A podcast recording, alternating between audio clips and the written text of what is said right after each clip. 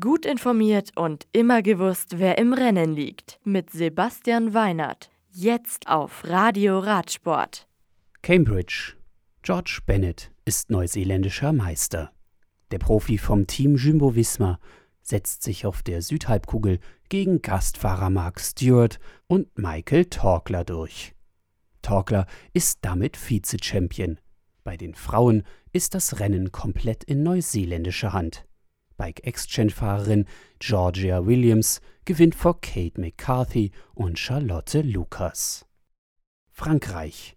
Auf halber Höhe des Mont Ventoux, genau genommen am Chalet Reinard, siegt Ineos-Profi Ivan Sosa vor seinem Landsmann und Teamkollegen Egan Bernal.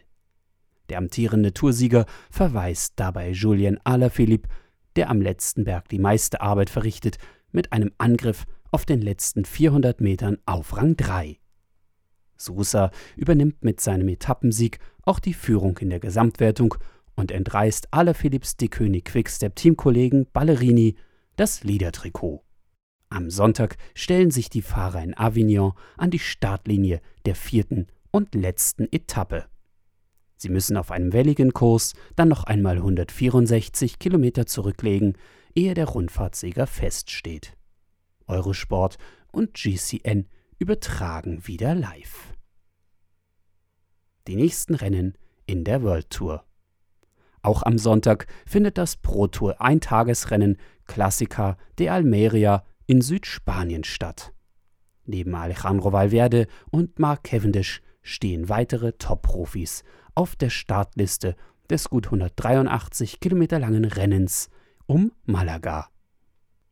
Am Sonntag in einer Woche geht es dann in die Vereinigten Arabischen Emirate zur UAE Tour. Ehe Ende Februar mit dem Omloop et Newsblatt die neue Saison ihre volle Fahrt aufnimmt. Strade Bianche und Paris-Nice folgen dann am 6. und 7. März. Tirreno Adriatico, das Rennen zwischen den Meeren, folgt am 10.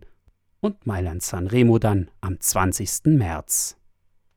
Das Radio für Radsportfans. Im Web auf radioradsport.de